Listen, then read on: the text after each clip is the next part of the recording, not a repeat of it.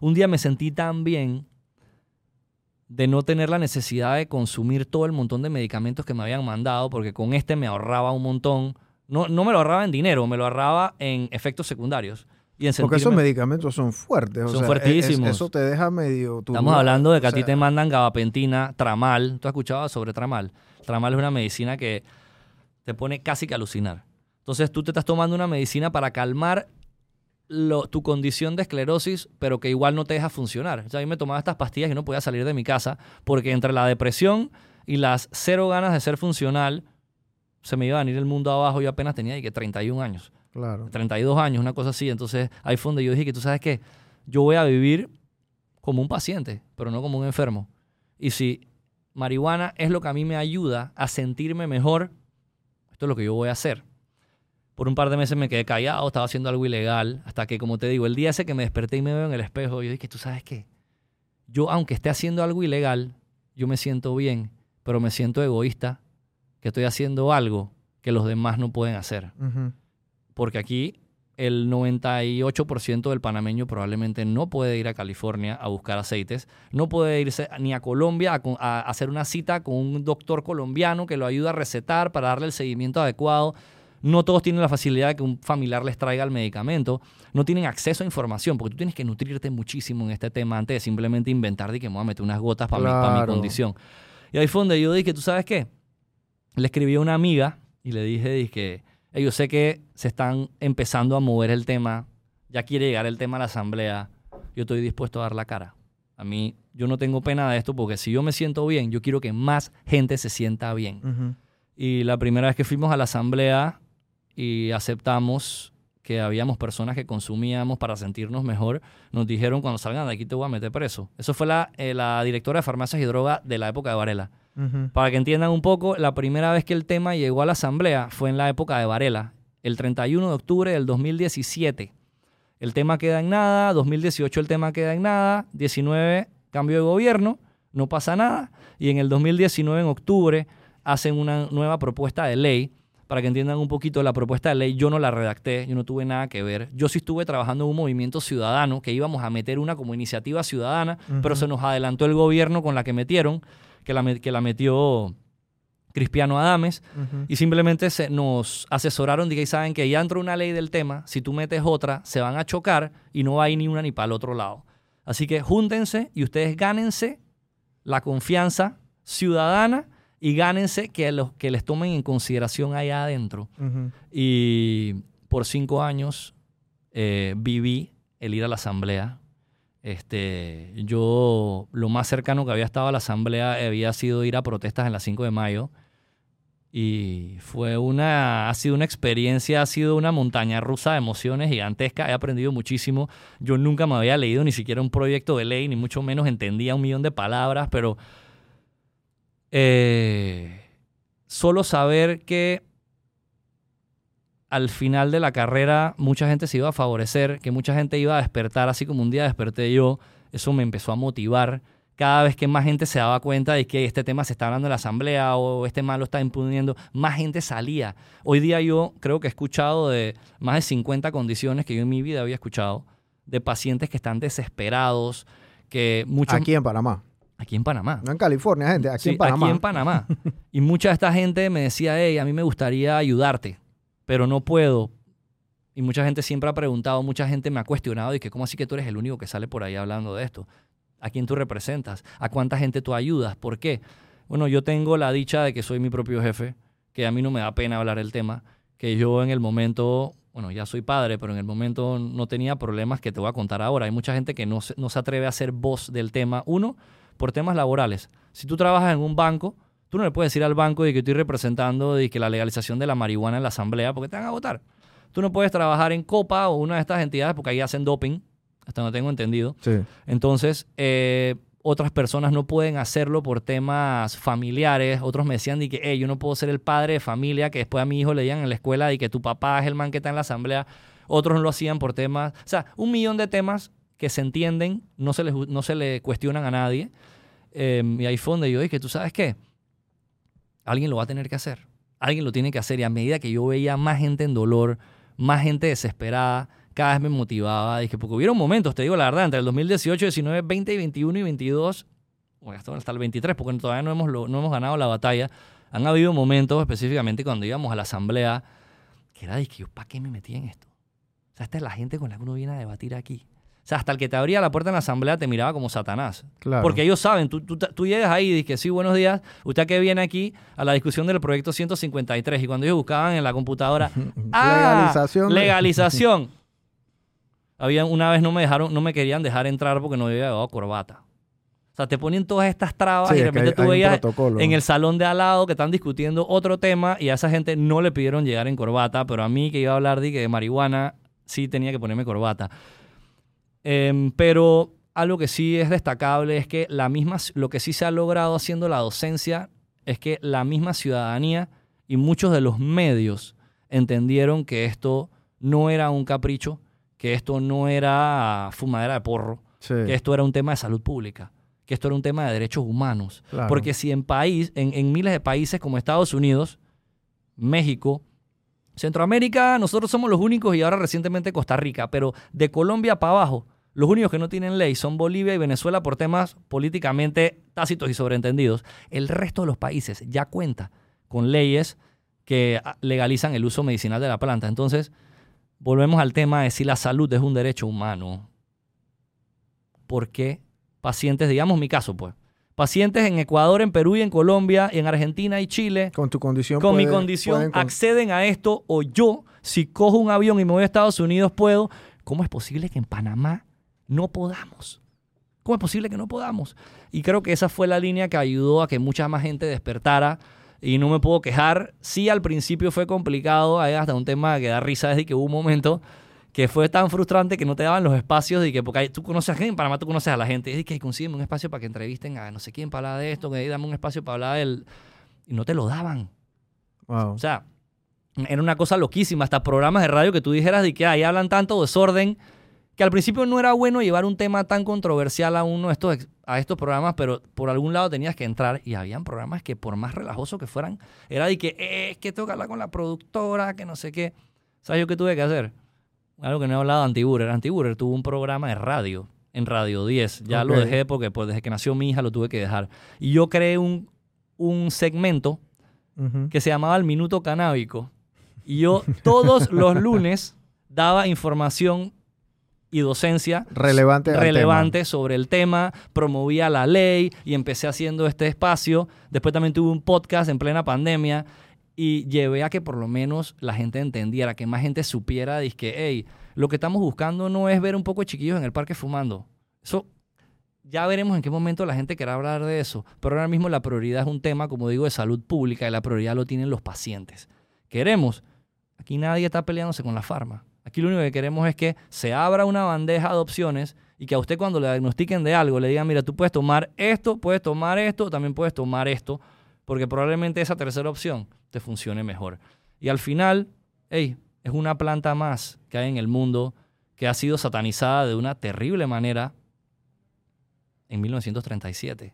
Porque antes de 1937, desde 7000 años antes de todo, ya existía el uso de esto, tanto espiritual, medicinal, uso adulto, recreativo, como lo quieras llamar. O sea, eso, toda la vida la planta ha sido parte de la sociedad. Del 37 al principio de los años 2000, lo satanizaron los políticos, los gobiernos, y ahora quiénes son los mismos que lo están legalizando de vuelta, les toca a ellos porque ellos son los que pasan las leyes, pero ellos lo hacen si personas como nosotros, los ciudadanos, nuevamente volvemos al tema de por qué la ciudadanía es tan importante. Si nosotros no exigimos que ellos hablen de esos temas, aquí no vamos a lograr nada. Claro. Así que aquí el trabajo, y para ahí ahora sí abordar la pregunta específica, es dónde estamos en Panamá. En Panamá, después de cinco años, la ley fue pasada en la Asamblea en agosto del 2021. Fue firmada por Nito Cortizo el 13 de octubre del 2021, casualmente el día de mi cumpleaños. Pero la ley, después de firmada, daba 90 días para ser reglamentada. No se cumplen los 90 días, la reglamentan en casi un año. Pero ahora la reglamentación le da tareas a un montón de instituciones públicas. Y hasta que esas instituciones públicas no cumplan con esos requisitos que le exige la reglamentación, aquí en Panamá seguimos en lo mismo. Pacientes obligados a cometer ilegalidades por necesidad Claro. estando, estando expuestos a un mercado negro donde no se garantiza un producto sano, seguro, accesible y de calidad. ¿Por qué? Porque hasta que el gobierno no haga esto, aquí nadie está autorizado para vender, cultivar, importar, recetar ni consumir. O sea, los médicos no te la pueden recetar. Porque el, el MINSA les tiene que hacer una docencia a los médicos para que ellos puedan recetar. O sea, que yo como paciente necesito que los médicos estén capacitados para yo ir donde el médico, que el médico me recete y con esa receta ir a un lugar, eh, un lugar de estos eh, em, con los permisos para que me consuma esto. O sea, que nada de esto sucede ese, todavía. ese ecosistema como yo sé cómo funciona en California porque allá prácticamente es muy es muy transparente, o sea, allá hay dispenserías como le dicen que es para el uso adulto y también tú vas a una farmacia y pues, metes tu receta y a veces la tienen ahí, a veces no la tienen, pero o sea, eh, eh, eh, es como si estuvieras comprando una una receta, un producto, es un medicamento más. un Un medicamento. más. medicamento más. Aquí en Panamá, obviamente nosotros no somos productores de, de- de cannabis.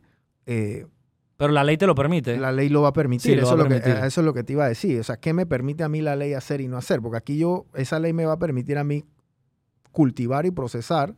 Y la otra es que quién va a procesar qué laboratorio. Porque eso tampoco es que tú vas y eso no es, eso no es como hacer un té. Sí, eso fue un tema súper controversial en el proceso de, de- legalización. Yo nunca estuve a favor de, de cómo quedó la ley al final. La ley queda al final donde al principio, por los próximos 10 años, nada más van a haber siete licenciatarios, o sea, siete empresas responsables de producir, cultivar, vender todo esto. O sea, ellos, la, la- la licencia te da a ti una integración prácticamente vertical Exacto. de todo el proceso. Allá ¿no? quería llegar yo. Yo estaba en contra de la integración vertical. Al principio, el primer proyecto que entró, iban a haber cuatro tipos de licencia. Cultivo, producción, comercialización e investigación. Eran cuatro. Vamos a decir, tú querías ser cultivador, tú nada más sacabas la licencia de cultivador, yo sacaba la de producción, entonces yo con tu planta, yo producía los medicamentos y esos medicamentos los comercializaba la persona con la licencia para comercializar. Y a las personas que quieren estudiarlo ya para nivel científico, universitario y todo lo demás, era la, era la cuarta. Eso estaba perfecto, porque ahí tú ibas a, ahí ibas a integrar a la sociedad completa. No, y a tener... democratizabas totalmente el, el- el- el proceso. Ey, ibas a tener un millón de jugadores más, porque y podías tener ey, 10 cultivadores, podías tener a cuatro empresas produciendo allá, podías tener tres por acá, ya estamos hablando de casi 20 empresas trabajando. Hoy día nada más va a quedar a 7. Y lo que más me preocupa es que cuando tú haces integración vertical en estos casos, tú aquí estás haciendo la inversión mucho más cara.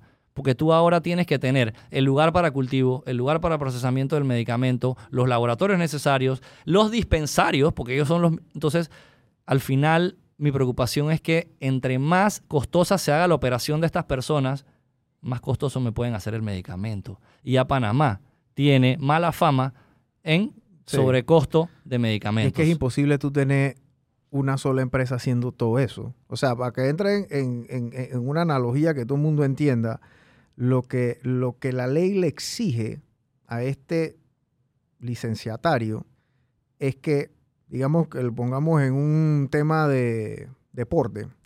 Él está pidiendo ese licenciatario y digamos que cada una de estas etapas dentro de la integración vertical es un deporte. Él está pidiendo que el licenciatario sea Michael Jordan, Messi, eh, este, Tom Brady y cualquier otro, eh, y Mark Maguire, bueno, o, Y- o Aaron Judge. Y que construyas el estadio, hagas las camisetas De ajá, todo y vendas los tickets. Tienes que hacer todo. todo y lo tienes que hacer bien. Entonces, ¿qué pasa? Eh, eh, En los Estados Unidos normalmente tú vas a tener el productor que se especializa solamente en eso. Solamente produce. Y te va a producir lo mejor de lo mejor de lo mejor. Y el que la procesa, que es lo más caro, la verdad, porque ahí es donde tú tienes que hacer mucho eh, RD, entonces eso es otra inversión. Y después viene lo que es la comercialización, que también es otro tema. Y todo esto aquí es la tormenta perfecta para que no se haga. O la empresa que se vaya a meter en este asunto necesita un capital tan extraordinario que a la hora de la hora no se le va a hacer rentable, porque va a tener que tener demasiado overhead y no va a tener optimización en nada de eso que está pasando. Yo no tenía idea cómo iba a funcionar este tema.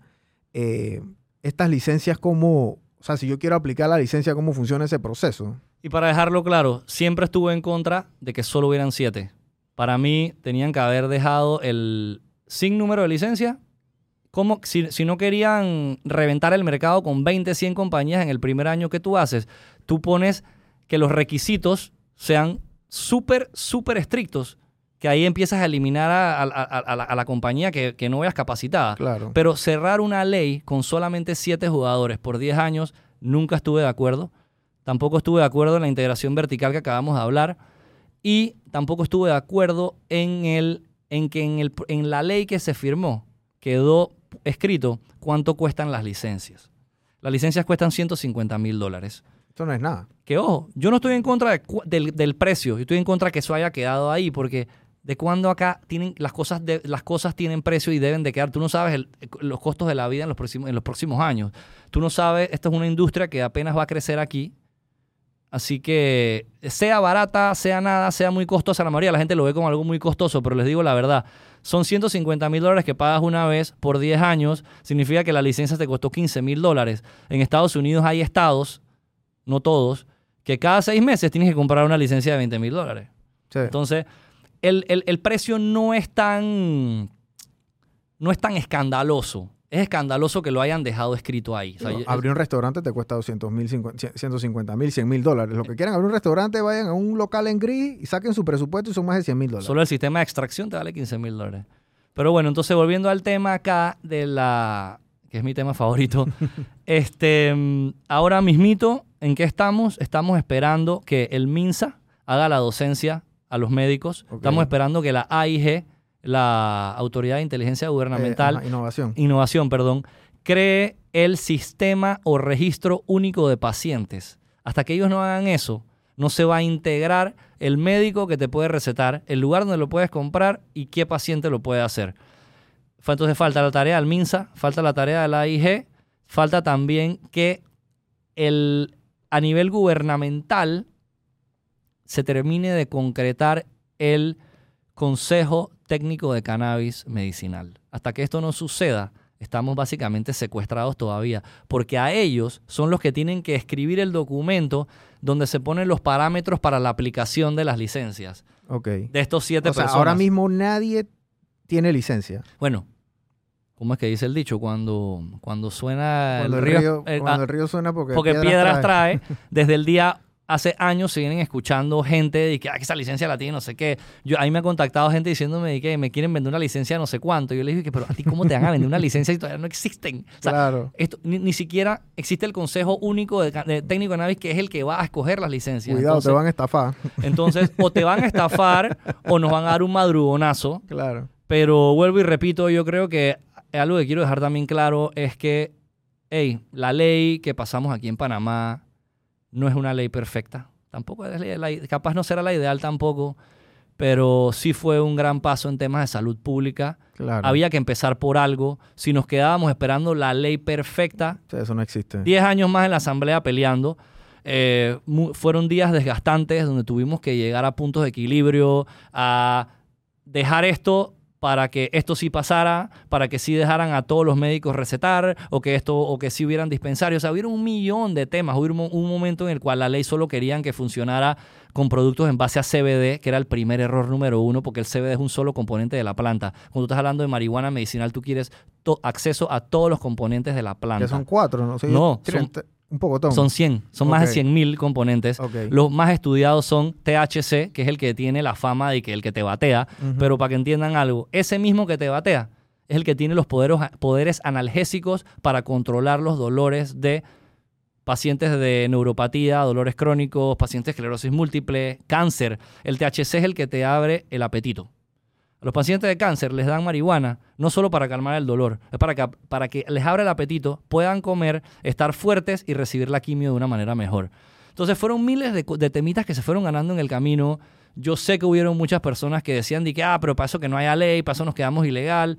Eso no es justo ni responsable con los pacientes. ¿Sabes por qué? Porque yo capaz tengo acceso a seguir consiguiéndola, pero aquí hay un millón de gente que, ¿por qué los vamos a obligar a ellos a tener que seguir dileando con un mercado negro? Eso no es justo. Imagínate que tú tengas un tío de setenta y pico de años y el man tiene Parkinson. Tú vas a obligar a tu tío a tener que ir a Colombia a buscar el medicamento o tener que llamar a un dealer y encontrarte en una calle oscura aquí en Panamá un un producto que para acabar, como no está regulado, tú no tienes ni siquiera a quién quejarte si eso, eso te sale de gato por liebre. Sí, claro, porque tú no sabes a la O- hora de la hora si eso es lo... Es o- que esto es, que es una medicina. Que te lo pongo así, mira esto. Hoy día, mucha gente que ya está desesperada en Panamá está comprando esto de que por Instagram. Dime la verdad, Brian. Si a ti te duele el estómago, te duele la cabeza, tu, tu casa alguien se enferma, tú te metes en Instagram a comprar medicinas. No. Tú vas a la farmacia. Claro. ¿Cierto? Entonces, si ya hay productos con suficiente evidencia científica que ayudan a la calidad de- a mejorar la calidad de vida de los pacientes, Claro. ¿por qué no vender eso bajo los mismos estándares aquí en Panamá?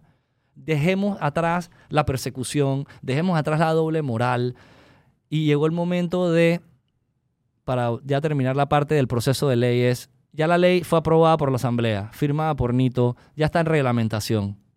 Ahora nos toca a nosotros como sociedad normalizar el tema. Dejar de verlo como de ay, tú sabes que fulanito de que consume marihuana, de que para su- para su condición. Y tú sabes que fulanito o esa misma gente de que celebra cuando va a Estados Unidos y que, ah, pues que fui un dispensario, que no sé qué, pero me moría de la pena. Pero ¿por qué te da pena si tú estás haciendo algo que es legal? Claro. Allá lo estás haciendo legal. ¿Y cuál es la pena de que hacerlo allá, pero hacerlo no aquí? Dejemos ver a los pacientes como enfermos y que necesitan cannabis. Hey, tú puedes hablar de mí que, mira, Goma, Goma tiene esclerosis múltiple. Cool. ¿Cuál es la necesidad de decir de que Goma es el paciente de esclerosis que se cura con marihuana? Esa parte no es necesaria porque tú a un paciente de artritis no le dices de que, hey, ¿tú qué tomas? ¿Entiendes? Entonces llegó el momento de normalizarlo porque eventualmente aquí van a haber familias que van a depender de una economía basada en marihuana. O sea, aquí, va a haber, aquí van a haber agricultores, Sí. aquí van a haber abogados que le sacan sociedades anónimas a estas empresas, van a haber dueños de dispensarios, cada vez van a haber más pacientes consumiendo esto. Y creo que el siguiente paso es a nivel social normalizarlo para seguir exigiendo que el tema sea tratado de la mejor manera. Claro. ¿Y por qué quiero hacer fondo, eh, quiero hacer énfasis en esto? Porque mucha gente me lo pregunta y no sé si la pregunta me la ibas a hacer tú es, ¿tú qué opinas del siguiente paso? ¿Qué viene ahora? Legalización completa y goma, tú vas a seguir en la lucha. Te digo la verdad, yo estoy dispuesto a seguir en la lucha porque yo sí creo en la legalización total de la planta, pero yo no estoy dispuesto a hacerlo hasta que aquí en Panamá yo no vea a los pacientes consumirlo de manera legal, hasta que yo no vea a pacientes haciendo yendo a una farmacia y saliendo con su producto que cumple con todos los estándares y regulaciones de medicina, yo no creo que es justo y responsable empezar a ir a la asamblea a hablar de que, hey, despenaliza aquí, legalicemos acá. ¿Por qué? Porque si tú no dejas a los pacientes cubiertos con un buen marco regulatorio, yo, en mi caso, yo les estaría fallando porque yo me comprometí en siempre poner a los pacientes como una prioridad en el tema. Así que lo dejo claro aquí. Claro que estoy a favor de la legalización completa. ¿Y por qué? Porque la legalización de esto es un tema de justicia social basado en libertades y derechos que va a venir a Panamá como, como la ola imparable en el resto del mundo. Pero en Uruguay, el, el tema de la legalización adulta es... es que en Uruguay lo legalizaron de una como en Uruguay fue de un solo tanganazo. Sí, fue. Y, y allá es un poquito como Mira, que, bueno, allá- nada más puedes tener tres plantas y entonces nada más puedes consumir esto. Mira, y... allá en Uruguay, cuando legalizaron en el 2013, ellos simplemente legalizan el consumo, ¿ok? Allá los pacientes no están claros de que pueden haber medicamentos. Yo, yo conozco pacientes de Uruguay que lo consumen a nivel medicinal, pero que ellos ni siquiera estaban enterados que en otros países hay gotas, porque consumen una planta, una marihuana que les vende el gobierno y es una planta de terrible calidad que ni siquiera probablemente cumple con estándares médicos. Entonces, en, en Uruguay, que en Uruguay legalizaron el consumo a, a toda vela, pues que tú, paciente o no paciente, tú vas a lugares autorizados y tú puedes consumir tu planta, eh, y obviamente en cantidades específicas, eh, lo cual obviamente no estaba nada malo para el 2013, pero obviamente ya... Es una ley que se ha quedado atrás, ¿no? O Sí. Es, o- o- o es No, un- la han ido modificando. Mira que la mayoría de los países, y es algo que por eso no debemos de, de quedarnos en el chuchi, la ley de Panamá, disculpen la palabra, la ley de Panamá te quedó medio mediocre esto y lo otro. No, todos los países han tenido que vivir el ensayo del error con estas leyes, porque a cada país le ha tocado legalizar en base a su constitución y a sus leyes locales, pero todos la han ido modificando. Mira, Argentina. Argentina ha modificado su ley como dos o tres veces ya. Las mismas leyes en Colorado las han modificado. Sí. En California las han modificado. Entonces, hey, aquí ahora mismo vamos a mentalizarnos en exigirle al gobierno que ponga esta vuelta, esta ola a andar. A las siete personas que le va a tocar la licencia ya no podemos ponernos a pelear, que es que él o que él, que no, que él o que no, sí. Al final alguien lo tiene que hacer para que aquí en Panamá los pacientes dejen de cometer ilegalidades por necesidad y, dar, y ofrecer la mejor calidad de vida a la gente. Hasta que eso no pase, no podemos seguir hablando del resto porque no es justo. Sí, yo les voy a hablar un poquito de cifra que antes de, sentarme con, con Carlos vi. La economía de California es la cuarta economía más grande del mundo. Ya sobrepasó a la Alemania. Alemania era la cuarta, ahora California es la cuarta, Alemania pasa a ser la quinta los impuestos en California que el Estado recauda de lo que es el consumo, de lo que es la producción, eh, de lo que es este, el procesamiento, eh, van por encima de los 3 mil millones de dólares. Y eso fue la cifra que vi hace como dos años, porque las, del año pasado no las vi. Yo creo que eso posiblemente pudo haber aumentado ya, y siempre va en aumento. En Colorado, el mismo asunto. El, el beneficio impositivo de esta industria es monumental. En, Colorado, cuando se legaliza la marihuana, hubo un, un activista muy famoso allá que la hija de él sufría de ataques de epilepsia y tenía una condición bien especial. O sea, era una niña que, que no se quedaba quieta, temblaba mucho. Epilepsia refractaria. Exacto. Y él era un banquero de inversión en Nueva York. Y él compró una casa en Colorado porque él viajaba con la, él, tenía a la hija y a la esposa viviendo allá y él viajaba. tipo tenía mucho billete y él viajaba todas las semanas para que su hija tuviera una mejor calidad de vida. Y se veía tan, o sea, al punto que la niña tenía ataques y le daban el gotero y los ataques cesaban. Y así fue todo el documental. Y él fue una de las principales, digamos que impulsadores de eso hace un pocotón de años. O sea que esta industria aquí en Panamá, el tema de la legalización, yo no la veo descabellada cuando tenemos a nuestro vecino Petro hablando que quieren legalizar la cocaína, ¿me explico? No solo Petro, mira. En las Naciones Unidas, esto no lo estoy inventando yo. O sea, ya ahora mismo el tema del cannabis se tiene que, uno, a la gente ya se tiene que eliminar esos temas del tabú. Normalizarlo. Normalizarlo. fumes o no fumes, consumas o no consumas, este culo no, ya eh, por lo menos háblenlo. Vamos a debatirlo, pues que ese es el problema. Hay demasiada ignorancia. Hay, hay, familias o eventos sociales que la gente no le gusta ni hablar del tema. Y no hay que estar a favor solamente. A mí no me molesta debatir o enseñarle cosas, data a la gente, porque es mi tema, me gusta. Pero lo que no me parece apropiado en el 2023 para una ciudad como la que estamos rodeados lleno de todos estos edificios y que somos el hub de las Américas y el todas estas cosas, que una sociedad no se atreva ni siquiera a hablar del tema o a aceptar que cuando va a Estados Unidos en sus vacaciones sí lo consumen. En verdad lo único que estamos haciendo es siendo egoístas. Estamos siendo egoístas y estamos, estamos abonando más a las ganas de quedarnos atrás. Porque mira, tú acabas de mencionar a Petro. Petro habló de cocaína de las Naciones Unidas. En noviembre, en la misma semana que Petro, una de las primeras semanas que Petro había llegado al gobierno, que él mencionó que él quería quitarle el poder a todas las transnacionales este, canadienses y que la plata de la marihuana se debería quedar en Colombia. Al par de días, el presidente Chávez de Costa Rica, él dijo, ¿y saben qué? Y con el gobierno pasado, porque él acaba de entrar también, con el gobierno pasado pasamos una ley de cannabis medicinal que le falta reglamentar. Ellos están así como nosotros aquí también pero yo estoy dispuesto a legalizar el uso adulto de la planta vía decreto. ¿Saben por qué? Porque es que yo me di cuenta que tú te vas a cualquier playa aquí de Costa Rica, tanto locales como extranjeros no paran de consumir esto. Esto ya es, ¿por qué yo me voy a gastar peleándome con esto si esto es lo que la gente quiere? Ya para eso que lo hagan de una manera legal y recaudamos fondos. Entonces tú tienes a Costa Rica, tú tienes a Costa Rica y a Colombia ya hablando de normalizar esto, sacarle provecho a un consumo regulado, que es lo más importante. Todas estas leyes no promueven consumo. Lo único que hacen es hacerlo más seguro e informado, tanto medicinal como el uso adulto. Entre tú más información compartes, más hablas del tema, menos menos estigma hay, menos mala información hay. Siempre habrán fake news por ahí, pues, pero entre tú más lo hables, tú, estás, tú puedes detectar. Entonces, eso es clave. La legalización del cannabis no promueve el consumo, solo lo hace más seguro e informado. Y necesitamos que se converse. Que, hey, consumas o no. Hey, sabes que yo no fumo, pero cuando voy por allá, allá la gente lo hace. Y a que lo digas normal, que no te dé pena. Pues hay gente que le dice que, ay, que yo estaba en Nueva York y pasé por una calle y, Dios mío, eso olía, eso olía. Pero, ¿por qué te da tanta pena? Claro. ¿Por qué te da tanta pena algo que ya, ya es normal? Porque eso es lo peor, allá es normal.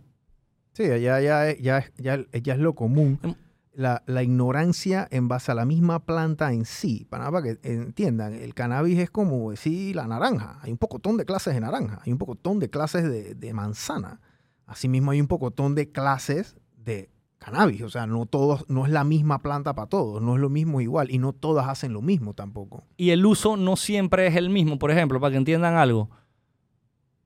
Un ciudadano cualquiera va y se compra un porro en la calle y se mete su porrazo. Claro que le va a quedar bateado. Claro que va a quedar. Porque ahí no hay ningún tipo de regulación. Ahí no hay ningún tipo de dosificación. Cuando un paciente de, digamos, artritis o artrosis severa, están cogidos en el dolor, no pueden ni siquiera moverse. Esa persona se toma unas gotitas. Esas personas nunca ni siquiera se llegan a batear. Como quedó el otro que se fumó el bate. Claro. ¿Por qué? Número uno, porque las gotitas están reguladas, están dosificadas, están, están, están siendo usadas para un tratamiento terapéutico. Tu cuerpo lo absorbe de la manera que lo necesita, que es como medicina. Tú cuando te estás fumando algo, tú no sabes la dosis, tú no sabes esa planta de dónde viene. Y sí, el que se quiere batear y seguir haciéndolo de esa manera, que lo haga. Pero esa persona también debe entender que ese uso no es el mismo del otro. Y a nivel de sociedad no podemos ver a un paciente que consume cannabis, no lo podemos ver igual que al otro que lo hace de manera para relajarse, que no tiene nada malo tampoco, Claro. pero no podemos verlos igual, no podemos mezclar peras con manzanas. Sí, el, el- y para que la gente también entienda, esto, del, esto de la legalización del cannabis medicinal para uso medicinal, no es que la gente que no lo confunda con que ahora tú vas a ir al cine y un man va a prender un porro, me explico, o sea, eso no se trata de eso, aquí estamos hablando de que es una dosificación, eh, se trata de que eh, eh, es un- una condición para pacientes, me explico, o sea, ellos quieren es mejorarse, porque si, si es por fumar y no eso no me mejora, eso, eso no me hace nada. O sea, hay que entregarle un producto de calidad también a los pacientes, una medicina de calidad. Sí, porque tú necesitas cumplir con estándares y regulaciones, porque al final tú estás metiendo algo a tu cuerpo que tú quieres que te que caiga bien. Mira, yo he conocido personas, yo tengo una amiga que tiene artritis eh, y ella por mucho tiempo estuvo consumiendo un aceite que le traían de Estados Unidos, vino la pandemia casualmente y no podía recibir el medicamento y se metió por aquí a buscar qué conseguía y le dieron algo de aquí de Panamá y eso le produjo una alergia y alergia no y que de mocos y, y de lágrimas, una tuvo una reacción alérgica donde su cuerpo se hinchó. Wow. O sea, más que ya la artritis es producto de una inflamación, ella quedó doblemente inflamada por haber consumido un producto que le vendieron como cannabis. Dice ella que eso sabía cannabis, pero tú no sabes qué otra portón de porquerías tenía. Entonces, Claro. ella quedó inflamada, quedó en el hospital. Ella, ¿donde quién va a quejarse? Ella, ¿donde quién puede ir a decirle que lo que me vendiste, No, No hay, me- no hay sello de garantía. ¿entiendes? no hay sello de garantía? nada. Y lo más importante, ey, no es la Pfizer que tú puedes allá y que, hey, te voy a demandar. ¿Qué, qué tú vas a demandar aquí? O, no, o ni siquiera puedes llamar a un médico. Di que, hey, eh, ayúdame, que esto que me mandaste a comprar no me funcionó. Claro. El médico te va a decir que eh, yo no te dije que te compraras eso. ¿Tú me entiendes? Es, como, es un tema súper delicado ahora mismo en Panamá que ojalá antes que el- ah, ojalá que antes del cambio de gobierno ya Se puede hacer lo que Se- es la implementación de la ley, ¿no? Sí, que está y- en ese, en ese y en esa algo clave de la ley que entiendan es que de las siete licencias que van a dar, ellos están obligados a que por los dos primeros años deben de importar. Porque obviamente, mientras te dan la licencia, pones la millonaria inversión esta a andar, es o sea, tú vas a tener ese producto hecho en Panamá, sepa Dios en cuántos meses, Sí, claro. entonces los van a dejar importar por los dos primeros años. Eh, toca ver qué países pueden mandarnos productos, porque esas son leyes internacionales. No todos los productos exportan, no todos los productos importan. La ley de Panamá te va a dejar reexportar, pero tenemos que, no, no podemos exportar a todos los mercados. Tenemos que conseguir países que puedan comprar Ujú. producto de otros países. O sea que van a haber, van a haber posibilidades de negocio, pero lo más importante que necesitamos es que haya oportunidad y acceso, Y aceptación por parte de la sociedad. que haya eh, acceso a un medicamento oportuno, seguro y de calidad. Eso es lo más importante, que la gente deje de tener que ir a la calle a conseguir algo que en otros países ya la gente lo consigue con receta. Sí, porque la, si la sociedad, acuérdense de algo, un político no va a hacer nada en contra de su próximo voto. Exactamente. Un político no va a hacer nada en, en contra de la persona que va a votar por ellos. Entonces, si la persona que va a votar por ellos está satanizando esta iniciativa, que ya no es ni iniciativa, ya es una ley de la República, que la está en el periodo de implementación, eh, entonces ellos, ellos no van a abogar por este asunto. ¿Me explico? Pero si la ciudadanía, como todos, ya estamos claros de cómo funciona el asunto, de que esto no es malo, porque nunca lo ha sido, que esto no está satanizado, que esto está descriminalizado en su entera, eh, eh, desde la A a la Z, en todo su proceso, eh, entonces ya el político dice, ah, bueno, está bien. No, no, no, esto no me va a traer ninguna repercusión a mí electoral en el futuro. Porque así funciona el político. Yo no voy a hacer nada en contra de mi voto el, próximo, el próximo periodo electoral. Entonces, para que tengan eso, eso, eso claro, el trabajo monumental que has estado haciendo de los últimos 6, 7 años y desde que te diagnosticaron, porque esto es algo que tú estás haciendo para tú Este, tener un mejor estilo de vida. Y no solo el mío, porque vuelvo y repito, Y- yo puedo salir de Panamá y tener acceso al Claro. medicamento. Yo en verdad hago esto para los miles de miles de pacientes que se van a ver beneficiados, no solo con esclerosis múltiple, con cáncer, Parkinson, artritis, niños con epilepsia, ey, miles de condiciones que esto le va a afectar. Y no me gusta decirlo de esta manera porque es doloroso, pero lamentablemente, tristemente, el dolor colectivo fue lo que me motivó a mí a luchar por esto porque yo quiero que cada día más gente tenga acceso a por lo menos tratar si pueden, cam- pueden Claro. mejorar su estilo de vida. Es que hay mucha Porque gente hay- que no se atreve. Y, y no se atre- y mira, esa es otra. Porque mucha gente pregunta, ¿y qué? ¿cuántos pacientes se van a ver beneficiados de esto? Ahora mismito, como es ilegal, mucha gente no se atreve todavía. Eh, hay mucha gente que ya lo hace ilegal. Hay mucha gente que está esperando que sea legal para poder hacerlo. Pero para que tengan una idea, en Panamá hay casi que un millón de pacientes de enfermedades crónicas y degenerativas. Entre ellas pueden haber pacientes desde cáncer, esclerosis, a un millón de enfermedades entran ahí. Diabetes también entra ahí. Son casi un millón. Vamos a decir que no son el millón, que son, ocho, que son 800 mil pacientes, vamos a decir. Ey, con que el 10% de esos pacientes estén dispuestos Hacer, a entrar en los primeros tratamientos de cannabis medicinal en Panamá, ya tú estás mejorándole la cantidad de calidad de vida a miles de personas. Claro. Entonces, so- yo saber, solo yo saber que yo puedo que yo puedo lograr eso en algún momento, eso es lo que a mí más me motiva. Y algo clave que quiero decir aquí es que lo dije antes, yo no, yo no, yo no, yo no hablo del siguiente paso hasta que hagan dos cosas. Uno, no solo que los pacientes tengan acceso al medicamento, porque van a haber farmacias privadas que te lo van a vender. Yo también quiero que esto llegue al seguro social. Porque si esto no llega al seguro social, esto no es una ley país. Esto es una ley que para un par de privilegiados aquí. Para la gente Y que para tenga eso- plata para pagarlo. entonces, y, pa- y esa, y esa misma gente es la misma gente que, que está ahora mismo comprándola afuera. Sí. Entonces, Le estás ahorrando el pasaje nada más. entonces si queremos, que, ajá, si queremos que esto sea ley país, debemos, vuelvo y repito, como dijiste tú, normalizar el tema, exigir que se haga bien y rápido y antes que cambie el gobierno, porque donde ya el otro año vienen las elecciones, entra el gobierno nuevo y si el, el Consejo de Cannabis no está trabajando, si, no, la- si la AIG no deja eso funcionando, vamos a esperar que el otro gobierno lo venga a hacer y seguimos. Y aquí el- los más y los, te- y los terriblemente afectados siempre van a ser los pacientes. Olvídate del man que tiene su inversión con la plata porque ese man probablemente tiene otros negocios y él de hambre no se está muriendo. Mm. ¿Ok? Los políticos ya pasaron sus leyes. El médico sufre al ver su paciente eh, en dolor, pero el que más sufre es el paciente porque el dolor no espera. Hay mucha gente paseando- pas- pasando dolor en Panamá. Y esos son los que tienen que tomar decisiones drásticas de que, güey, llama a un man ahí para que me traiga sepa Dios qué. Y entonces quedo yo, el remedio es peor que la, que la, que la condición o la enfermedad, ¿no? Exactamente. Eh, Carlos, gracias por haber venido. La verdad es que me queda claro ya, digo, obviamente tú como empresario, creo que ya tienes una marca, ya tienes una trayectoria aquí en Panamá, pero sobre eso yo creo que el trabajo que estás haciendo de, de educación, me explico, es monumental y eres pionero en esto. Porque aquí nadie en Panamá se atreve a dar la cara a esta vaina, hermano. ¿Me explico? Aquí nadie se atreve a da decir... risa. Mis amigos me dicen que ya te convertiste como en la planta caminante. O sea, yo camino por ahí, hay gente que me empieza a hablar del tema y yo, "Ve, sí, que no sé qué ha sido. Y, y te lo decía, ya yo sé que estamos terminando ya. conectando algo con al principio del tema cuando hablamos de antiburger y como que yo nunca me imaginé llegar a ser que una cara específica de algo. Este, al principio, a mí cuando, a mí hasta me costaba digerir que me dijeran que el activista del, del cannabis, era como, ¿en qué yo quedé metido? Claro. y esto, pero me esto me ha ayudado a evolucionar, creo que como ciudadano, como paciente, como empresario.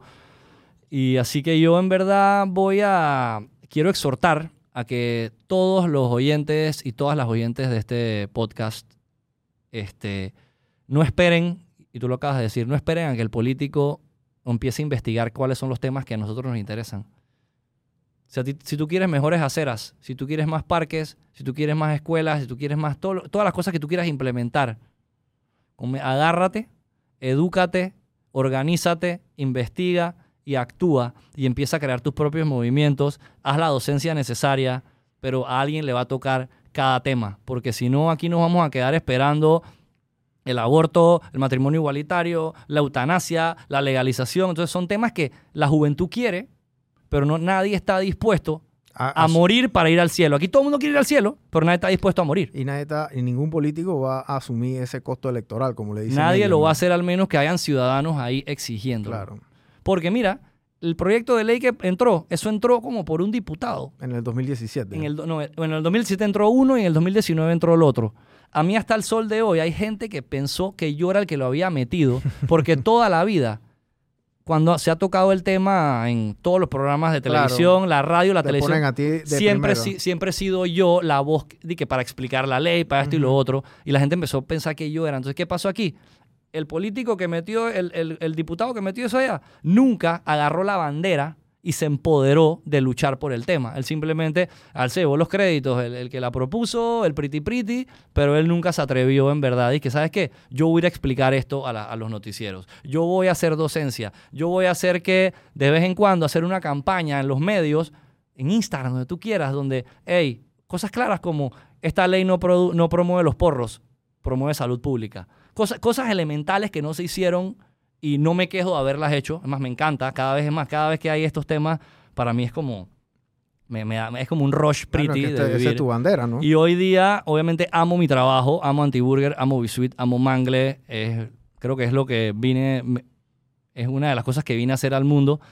Pero en verdad, saber que estoy luchando hoy día para que pacientes tengan mejor calidad de vida y eventualmente que la cosa se pueda hacer de una manera legal, regulada, donde se batalle el primer golpe al narcotráfico y personas dejen de perder becas por consumo, personas que les hagan eh, antidoping, que les hagan dopings aleatorios, eso vendrá.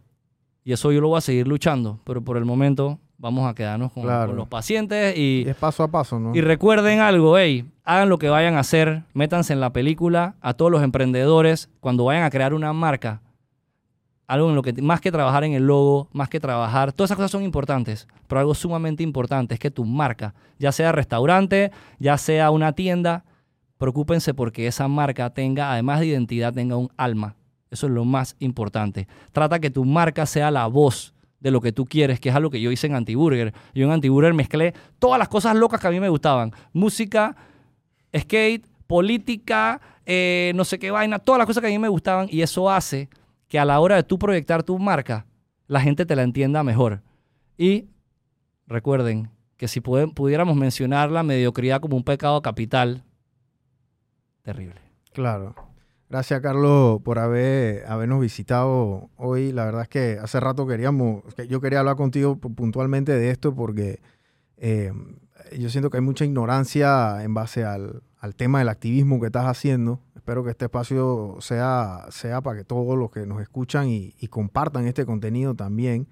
Eh, y gracias por haber venido de nuevo. Por favor, sigan a, Carlos en, las redes sociales, eh, anti, Antiburger. la Antiburger es arroba anti.burger y la mía es arroba goma.osa y que esa es la cuenta que mantengo activa en todo lo que tiene que ver con cannabis medicinal, no solo en Panamá, en el resto del mundo y trato de mantener a la gente al tanto de lo que está pasando. Y recuerden, a la fecha seguimos en lo mismo, prácticamente como si no hubiera ley. Así que cuidado con lo que compran, cuidado con lo que les dicen, no se dejen estafar. pero nada más tratemos de Sí, normalizar la- esto. Sí, porque ahora estamos en el proceso de implementación y, y yo creo que entre más personas apoyen y, y estén instruidas en qué es lo que está pasando, por eso les pido síganlo a él en las redes sociales. Yo me metí eh, eh, hoy y ayer también y, y veo que es, es- es- como un periódico puntualmente de, de, esta, de, esta noticia, de estas noticias, ¿no? También en Antiburger y también en Bisuit y bueno, También. en Mangle, sigan todas estas redes sociales. Apoyan a, la gente que viene aquí porque los que están emprendiendo, que muchas veces eh, me dicen, oye, eh, excelente el podcast con esta gente, cómo se siente la pasión. Eh, créanme que ustedes comparten eso, que ustedes digan que qué cool esa hamburguesa, qué cool, créanme, eso, eso llena más que ver a veces plata en el banco, créanme, porque la plata va y viene, pero que alguien te dé ese reconocimiento, eh, eso es para siempre, me explico. Así que gracias por haber venido de, de nuevo, Carlos. Gracias a ti y gracias a todos los oyentes y oyentes de este podcast. Y recuerden, busquen la paz, siéntanse libres y la vida es muy corta para ser mediocre. Es verdad. Chao.